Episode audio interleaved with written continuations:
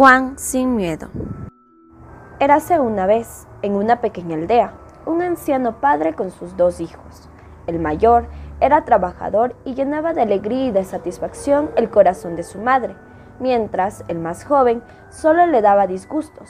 Un día el padre le llamó y le dijo, Hijo mío, sabes que no tengo mucho que dejar a tu hermano y a ti, y sin embargo aún no has aprendido ningún oficio que te sirva para ganarte el pan.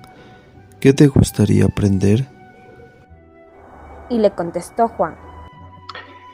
Muchas veces oigo relatos que hablan de monstruos, fantasmas, y al contrario de la gente, no siento miedo, padre. Quiero aprender a sentir miedo. Estoy hablando de tu porvenir.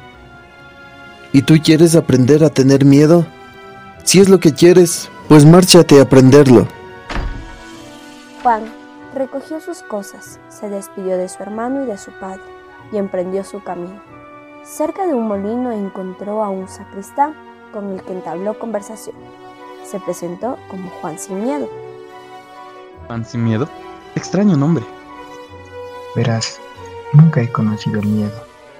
He partido desde mi casa con la intención de que alguien me pueda mostrar lo que es. Quizá pueda ayudarte. Cuentan que más allá del valle, muy lejos, hay un castillo encantado por un malvado mago. El monarca que allí gobierna ha prometido la mano de su linda hija a aquel que consiga recuperar el castillo y el tesoro. Hasta ahora, todos los que lo intentaron huyeron asustados o murieron de miedo. Quizá, quizá allí pueda sentir el miedo. Juan decidió caminar. Vislumbró a lo lejos las torres más altas de un castillo en el que no ondeaban banderas.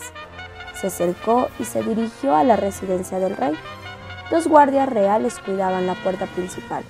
Juan se acercó y dijo, Soy Juan sin miedo y deseo ver a vuestro rey. Quizá me permita entrar en su castillo y sentir eso a lo que llaman miedo.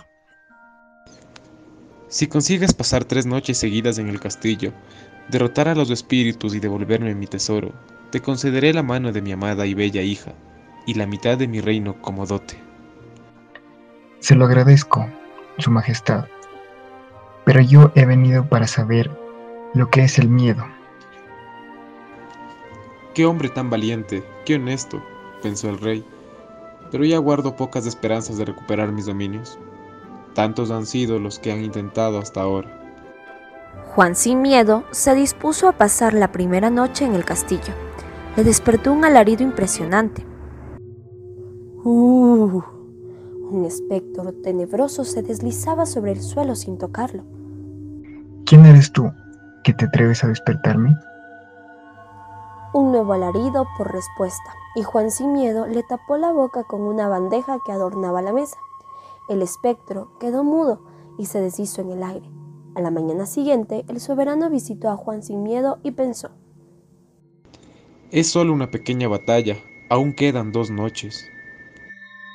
Pasó el día y se fue el sol.